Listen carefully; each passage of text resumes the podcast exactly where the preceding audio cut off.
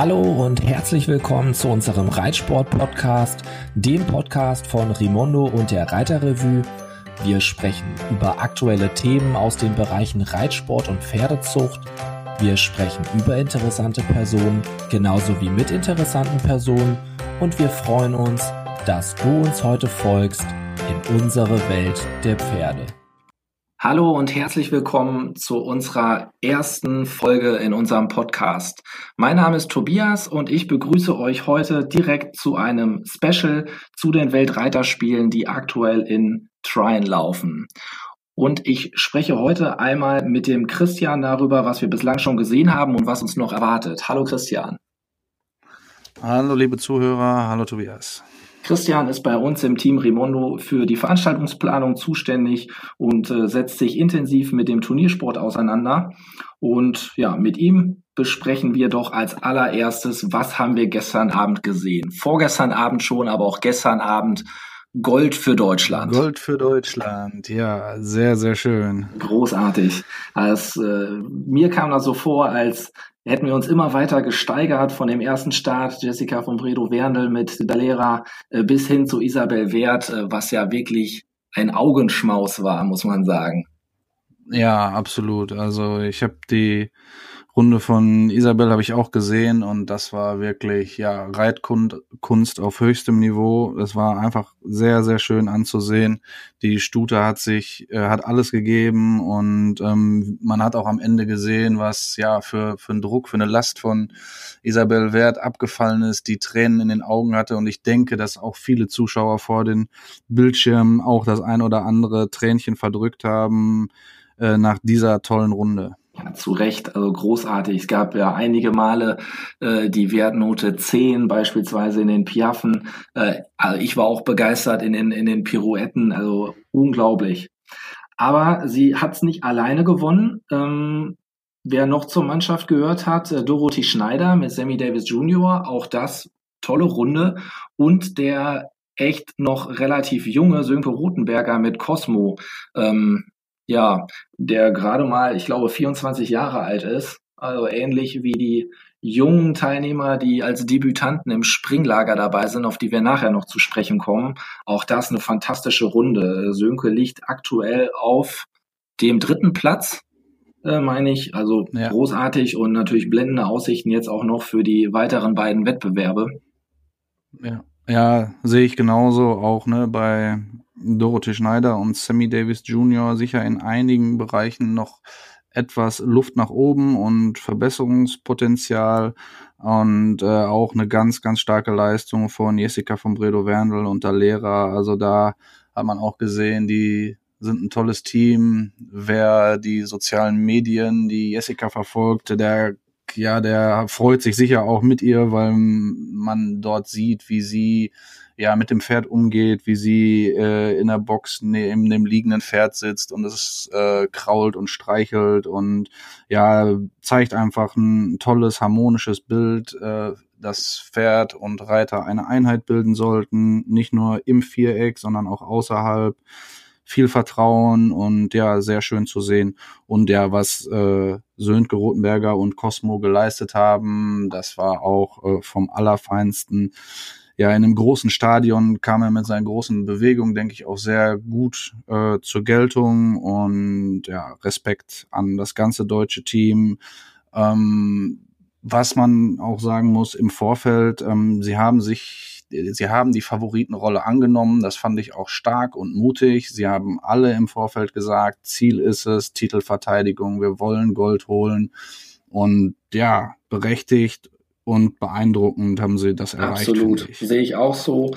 Ähm, auch wie harmonisch das Team in der Konstellation zusammenwirkt, finde ich sehr sympathisch. Isabel Wert ist ja äh, die einzige mit Bella Rose, die vor vier Jahren auch ähm, zum Team gehört hat. Ähm, die anderen sind äh, in, in, vor vier Jahren nicht dabei gewesen. Ähm, großartig. Ja, was gab es in der Dressur bislang noch berichtenswertes? Die Amerikaner äh, im Heimspiel sozusagen haben Silber gewonnen. Ähm, die Briten haben Mannschaftsbronze geholt. Bei den Briten können wir vielleicht noch einmal Charlotte Jardin ansprechen, die ja vor vier Jahren ähm, Gold gewonnen hat im Einzel, damals mit Valegro. Die hat, würde ich sagen, ihr neues Paradepferd gefunden, oder was meinst du? Ja, sehe ich auch so. Also da äh, kann sie vorne mitmischen und auch, ja, wenn ich jetzt mal so Belarus oder Cosmo im Vergleich sehe, auf jeden Fall ist noch ein junges Pferd, ne, aber perspektivisch in den nächsten Jahren kann sie denen auf jeden Fall ja eine gute Konkurrentin werden. Ist man muss mal schauen, wie ja, ob der Trab wirklich reicht, um besser zu werden als jetzt ein Cosmo oder eine Bella Rose, ähm, aber auf jeden Fall wird sie mit Sicherheit angreifen und äh, wird es spannend machen in den nächsten Absolut. Jahren. Die Rede ist hier von Mount St. John Freestyle, falls der eine oder andere Zuhörer das Pferd noch nicht gesehen hat, der gerade mal mit neun Jahren jetzt schon mit Mannschaftsbronze bei den Weltreiterspielen ausgestattet ist. Das ist ein äh, Hannoveraner von Fiedermark Maldonna Hall und äh, hat natürlich dadurch, dass das Pferd erst neun Jahre ist, äh, noch eine Wahnsinnszukunft vor sich. Da sind wir auch äh, sehr gespannt. Ja, absolut. Während wir sprechen, ähm, läuft auch schon der Grand Prix Spezial. Ähm, da haben wir hm, schon die nächste Entscheidung heute Abend und am Sonntag, den 16. September, fällt dann auch die Entscheidung in der Kür. Auch da werden wir nochmal gespannt hinschauen. Ähm, hast du einen Favoriten für Sonntag? Ja, ich denke, dass äh, Isabel Wert äh, die Favoritenrolle einnimmt und da müssen die anderen rankommen. Wenn die ansatzweise das nochmal abrufen kann, was sie ähm, ab, am Donnerstag abgerufen hat, äh, dann ja, ist sie für mich absolute Favoritin. Ich sehe Sönke Rotenberger auch auf Medaillenkurs. Und dann gibt's natürlich noch ja die ein oder anderen Verdächtigen, die auch ähm, am Donnerstag vorne mit dabei waren äh, in der Einzelwertung quasi, ähm, dass die dort gute Chancen haben, auch vorne mitzumischen. Ja, wir schauen gespannt auf den Sonntag. Ja, was ich vielleicht noch sagen kann, was für mir ja, positiv aufgefallen ist oder sowas, ist, wenn man mal so Jahre zurückguckt und sich einen Edward Gahl anguckt äh, auf einem Pferd und das mit dem Ritt vom Donnerstag vergleicht, ähm, war es eine sehr harmonische Runde. Das Pferd war nicht wirklich tief und war da, wo es hin sollte und zumindest in der Präsentation, ne, wie jetzt das andere Reiten vonstatten gegangen ist, das, das weiß natürlich keiner, aber die Vorstellung war viel harmonischer als noch vor vier oder vor acht Jahren oder auf anderen Veranstaltungen. Also siehst du da eine positive Entwicklung? Auf jeden Fall in der Vorstellung im Wettkampf eine positive Entwicklung und alles andere, ja, wäre Spekulation, was zu Hause oder auf Abreiteplätzen oder so abläuft, das weiß ich natürlich nicht, aber äh, im Viereck, im Wettkampf eine deutliche Verbesserung, meiner Meinung. Schön.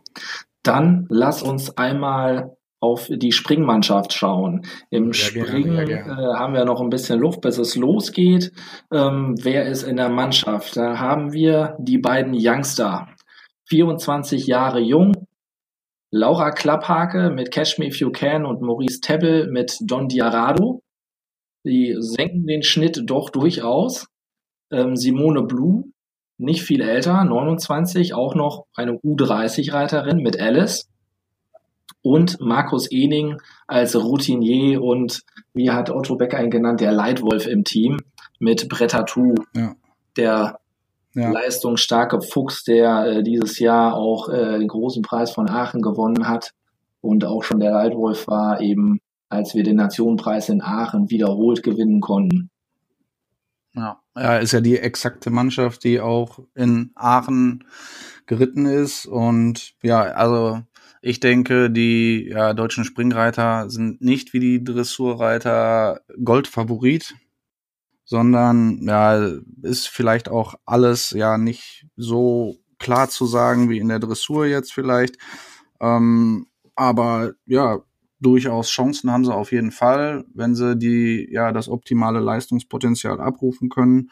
Und genau, ich sehe es auch wie der Bundestrainer Otto Becker, ähm, wie der Markus Ening, äh, dass der ja total wichtig für das Team ist und ja Ruhe reinbringt, Ruhe ausstrahlt, wenn man sich das nur in Aachen anguckt, wie er das da geritten hat, was er für eine Ruhe auch ausgestrahlt hat und auch was die anderen Teammitglieder gesagt haben, wie viel ähm, ja, Ruhe und Selbstvertrauen er ihnen gibt und auch denen weiterhilft. Äh, ja, für mich auch eine entscheidende Rolle und ähm, ja, ich bin sehr gespannt. Absolut, sehr was die Ambition angeht, äh, sagst du schon richtig, haben die Springreiter das etwas vorsichtiger formuliert als die doch sehr zielstrebigen äh, favorisierten Dressurreiter. Äh, ich meine, ich habe ein Interview gesehen mit Otto Becker, als er sagte, mit einer Mannschaftsmedaille äh, sind sie schon ähm, zufrieden. Und äh, was dann noch kommt, schauen wir eben mal. Ne? Also wir drücken natürlich die Daumen. Aber das stimmt, der Wettbewerb ist heiß umkämpft. Wenn wir mal auf die anderen Nationen gucken, ähm, ja, äh, haben die auch äh, durchaus Ambitionen angemeldet. In den Niederlanden allen voran Harris Molders mit Don, die äh, aktuelle Nummer eins der Welt, hat äh, bei der Global Champions Tour Etappe in Hamburg dieses Jahr äh, schon gewonnen. Vor Maurice Tebbel auf Chaco San, der Zweiter wurde. Ja, ja, der Harris Molders war ja auch noch, ähm, hätte auch den Emerald noch reiten können. Den Diamantsohn, mit dem war er in Bordeaux auch erfolgreich, hat sich jetzt für Don äh, entschieden, aber ähm, ja, hätte da auch durchaus noch ein zweites Pferd gehabt. Absolut. Mit wem auch immer zu rechnen ist, Eric Lamas aus Kanada, der dieses Jahr mit Chaco Kid äh, an den Start gehen wird, ist aktuell Nummer 5 der Welt. Ähm, unvergessen damals seine Erfolge mit Hickstead, äh, die eine Lebensgewinnsumme von über 4 Millionen US-Dollar hatten. Also war Wahnsinn, aber auch heute ist mit ihm absolut zu rechnen. Dann natürlich aus der Mannschaft USA. Ja, ja, da sehe ich auch die Laura Kraut mit Ceremony. Äh, ja, die können es auf jeden Fall. Ne? In Aachen waren sie Dritte in einem Meter 50 springen, hatten einen um im großen Preis. Kann passieren, wenn die ja auf den Punkt fit sind, was sie sein sollten, dann ja, hat sie mit Sicherheit auch Chancen und ist natürlich ne, vor heimischem Publikum werden Pferde und Reiter sehr wahrscheinlich alles geben. Absolut. Aus der USA-Mannschaft äh, kommt auch mein persönlicher ähm, ja, Favorit sozusagen, von dem ich glaube, dass er wirklich vorne in der Medaille mitmischen kann. Die aktuelle Nummer zwei der Welt, McLean Board, der auch im Vorfeld ein echtes Luxusproblem hatte. Er hat zum einen die Stute Klinter, die er jetzt nur noch reiten wird, zum anderen aber auch den Azur, mit dem er schon Weltcup-Finalsieger war, mit dem er Wellington gewonnen hat. Er war Silbermedaillengewinner mit der Mannschaft in Rio bei den Olympischen Spielen. Im Einzel sind sie dann Neunter geworden. Und wenn man die Wahl hat, sich gegen so ein Pferd zu entscheiden, dann hat man meiner Meinung nach ein echtes Luxusproblem, wobei Klinter auf keinen Fall schlechter ist. Die beiden haben den großen Preis von Nordrhein-Westfalen gewonnen. Die haben vor einem Monat noch den großen Preis in Dinar in Frankreich gewonnen. Also für mich einer der absoluten Favoriten. Ja, wen man auch nicht unterschätzen darf, ist mit Sicherheit Kevin Stout, der ja aktuell auf Platz 10 der Weltrangliste ist und mit Riverdo Tubis, äh, ja, hat er mit dem schon etwas älteren Wallach hat er mit Sicherheit Chancen. Der Wallach ist schon 17 Jahre alt, ist aber mit der Mannschaft Olympiasieger 2016 und ja, befindet sich seit Jahren auf absolut Spitzenniveau dieses Pferd und ja, da kann, da geht auch was, würde ich sagen. Belgien äh, bringt auch den einen oder anderen Star mit. Nicolas Philippard mit Chili Willy.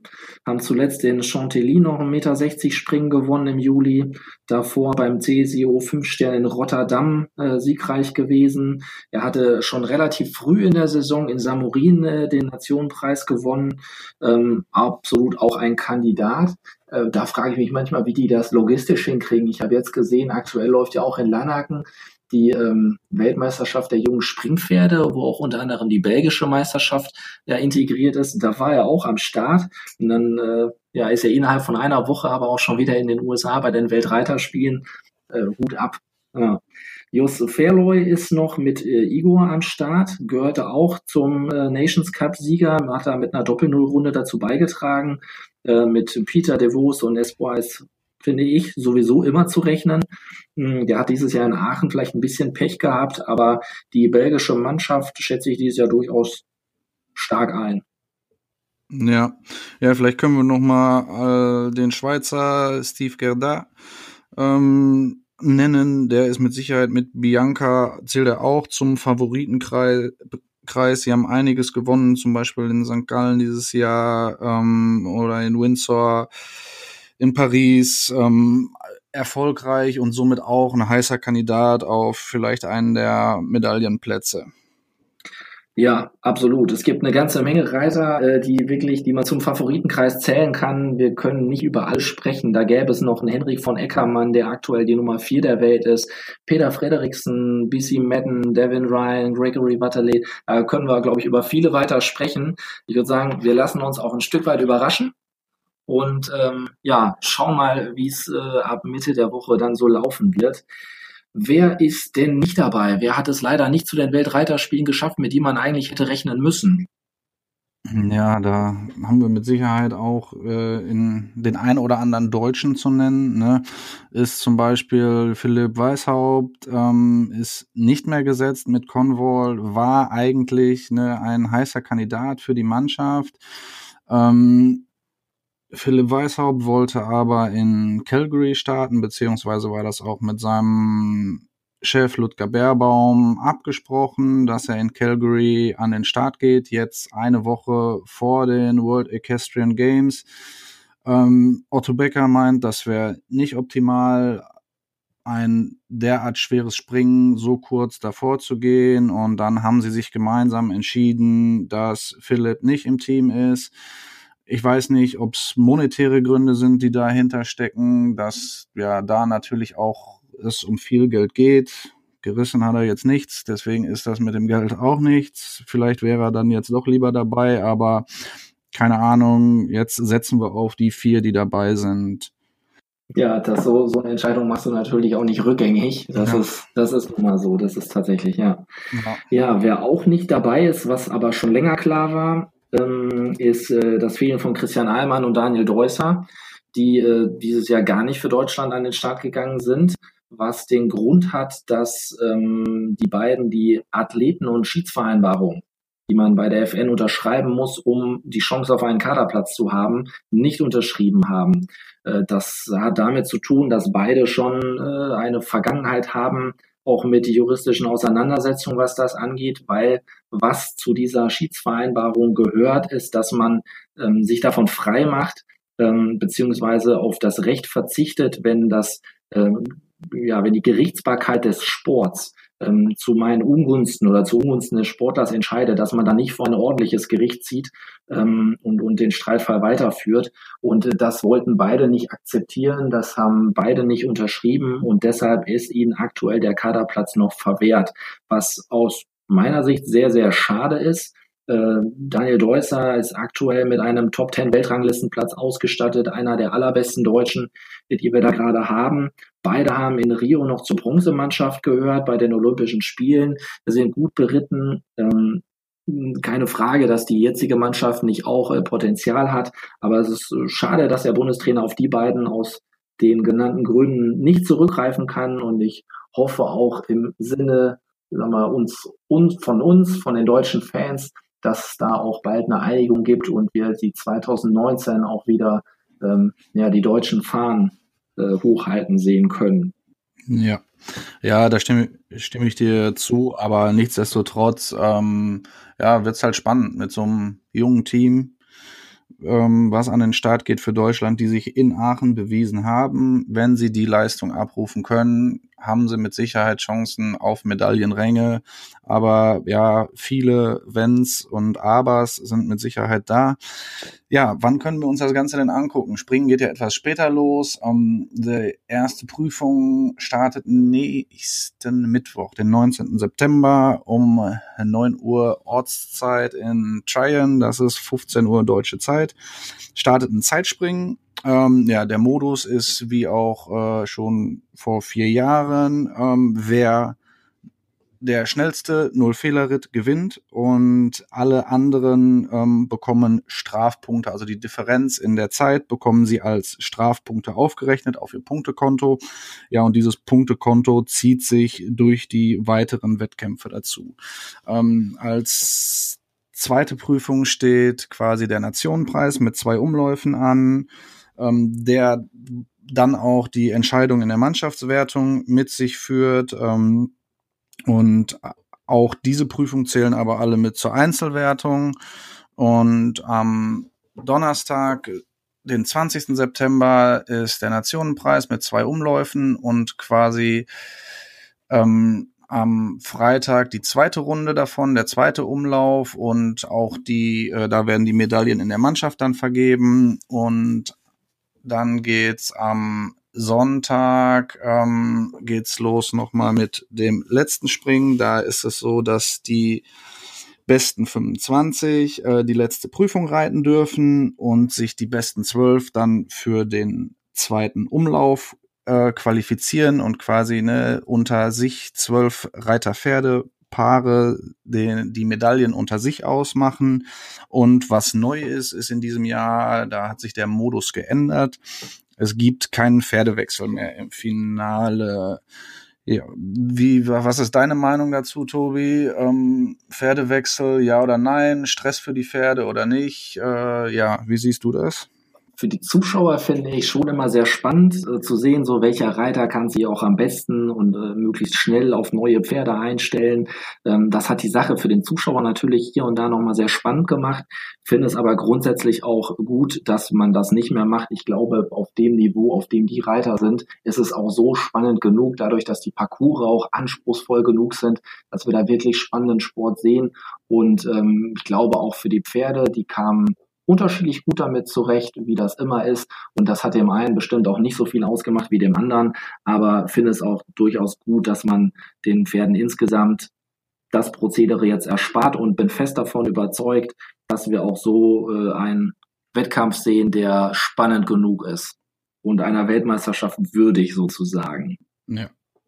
Ja, worauf können wir noch eingehen sonst? Was haben wir noch? Sind einige Zahlen und Fakten zu den World Equestrian Games auch durch die Medien gegangen. Da können wir durchaus nochmal das eine oder andere nennen, was vielleicht ganz spannend ist. Ähm, beispielsweise das älteste Pferd, das dieses Jahr äh, am Start ist, ist äh, in der Dressur Exquis Clearwater, äh, der bereits 20 Jahre alt ist, ein Carpaccio Limebrand Sohn, ein Wallach, der auch ähm, 2016 schon bei den Olympischen Spielen äh, für Japan am Start war. Ähm, der Reiter ist äh, Shinho Hayashi und äh, ja, das würde ich sagen, spricht für gute Pflege, dass er mit 20 Jahren noch so an den Spielen teilnehmen kann. Ja, ja, das sehe ich genauso. Also, ne, sind ein paar Pferde, ne, eins mit 20, zwei mit 19, zwei mit 18 äh, glaube ich, dabei und äh, fünf Pferde, die 17 Jahre alt sind. Das spricht schon dafür, ja, dass sich da auch ne, die Zucht und der Umgang der mit den Pferden auch weiterentwickelt hat, ne? ähnlich wie bei uns Menschen bleibt die Medizin nicht stehen, wir können Pferde besser versorgen ähm, und die können auch noch bis ins hohe Alter in Anführungsstrichen äh, können sie noch sportliche Leistung auf höchstem Niveau abliefern. Dann gibt es noch ein paar äh, Try Facts, das deutsche Team betreffend. Ähm, das besteht aus 250 akkreditierten Personen, die das deutsche Team bilden. Wir gehen in acht Disziplinen an den Start. Dafür brauchen eben 47 Reiter bzw. Fahrer und Voltigierer 51 Pferde, die nach Trine transportiert wurden mit ihnen 5500 Kilogramm Futter und 20.000 Kilogramm Gepäck. Also diese Zahlen verdeutlichen auch nochmal, ähm, was das auch für eine logistische Meisterleistung bedeutet, so ein Wettbewerb ähm, auf der anderen Seite der, der Erde äh, abzuhalten. Ja, ja, ist äh, schon enorm was da. Da werden keine Kosten und Mühen gescheut, damit ja Pferd und Reitern gut geht vor Ort. Da hatte ich auch hier von der ähm, Jessica von Bredow Werndl mitbekommen, dass die, die Lara nicht das äh, Wasser trinkt, was dort aus den Tränken kommt, weil es äh, ähm, mit Chlor angereichert ist und sie bekommt jetzt normales Trinkwasser. Nur noch mal so, also ich weiß es gar nicht, ob sie da mit der äh, flaschenweise ankommen. Das äh, hat sie nicht gesagt im Interview, aber nochmal so als kleiner interessanter Fakt nebenbei. Die feine Dame, wer so abliefert, der darf auch äh, die eine oder andere Marotte mitbringen. Ja, absolut. Jetzt sei ihr vergönnt. Ja, ja, sonst ähm, haben wir noch mal ein paar weitere Zahlen und Fakten über die Pferde zusammengetragen aus unserer Rimondo-Datenbank, ähm, haben uns da auf die äh, Dressur- und Springpferde konzentriert. Das sind 219 Pferde, die in den äh, in Dressur und Springen genannt sind. Ähm, davon sind von den 219 Pferden sind nur 47 Stuten. Der Rest sind Hengste und Wallache. Das finde ich ein ja, relativ geringer Anteil, oder? Ja, relativ geringer Anteil. Ja, äh, spannend auf jeden Fall. Ne, von den ähm, Pferden sind, sind 22 gekörte Hengste auf jeden Fall dabei. Und ja, was von den natürlich noch ein sehr interessanter Fakt ist, sind nicht nur im deutschen Team viele deutsche Pferde, ähm, sondern insgesamt sind von den 219 Pferden sind äh, 73 Pferde mit einem deutschen Brand dabei, was ein Drittel darstellt und das finde ich auf jeden Fall beeindruckend und spricht für ja absolut für die deutsche Pferdezucht und ähm, ja wer, welche Verbände man da vielleicht noch nennen kann als andere Landesverbände sind aus den Niederlanden kommen 39 Pferde und aus Belgien 32 Pferde ähm, die auch zwei Nationen, zwei Pferdezuchtnationen, die sehr, sehr stark vertreten sind. Welche Blutlinien sind da hauptsächlich ähm, ja, im Spitzensport vertreten? Ja, da gibt's natürlich auch äh, die ähm, äh, heißen Kandidaten, die mehrfach vertreten sind. Da ist ähm, Chaco Blue an vorderster Stelle, der acht Nachkommen stellt. Ähm, bei den Springpferden und bei den Dressurpferden ist De Niro mit sechs Nachkommen vorne mit dabei. Und ähm, sonst ist mit größerer Häufigkeit sind noch drei Springvererber vielleicht zu nennen. Das Kornet Obolensky mit fünf Nachkommen, Diamante Simili auch mit fünf Nachkommen und Kashmir van Schutterhof mit vier Nachkommen. Ähm, auf der Muttervaterseite ähm, auch wieder ein Deutscher vorne mit dabei. Das ist Donnerhall mit fünf Nachkommen und der Cell Francais Hanks Balobé de Rouet auch mit fünf Nachkommen.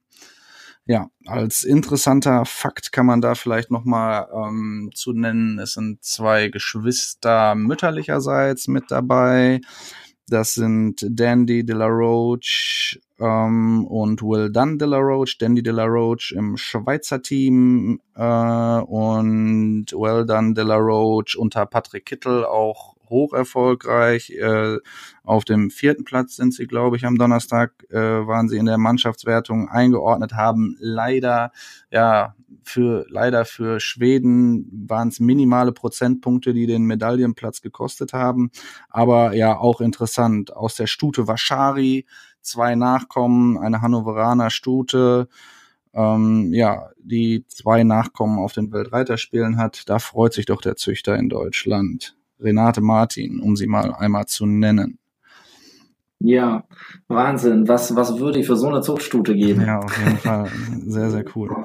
Ja. Sehr beeindruckend. Ja, vielleicht können wir noch einmal ganz kurz deutsche äh, Zuchtverbände oder so eingehen. Da sind die Hannoveraner vermeintlich vorne mit ungefähr 20 äh, Hannoveranern, die bei den Weltreiterspielen laufen. Aber zählt man die zwei Oldenburger Verbände äh, zusammen, da haben wir neun Oldenburger und 14 äh, Oldenburger Springpferde, die dort starten und so ziehen sie leicht an den äh, Hannoveranern vorbei, aber die, ja, diese beiden Verbände sind da sicher zu nennen mit 20 und 24 äh, ähm, Pferden sind sie schon sehr stark vertreten, was auch ja beeindruckend ist. Absolut. Also auch die Weltmeisterschaft ein Aushängeschild für die deutsche Pferdezucht. Ja, absolut, sehe seh ich absolut zu.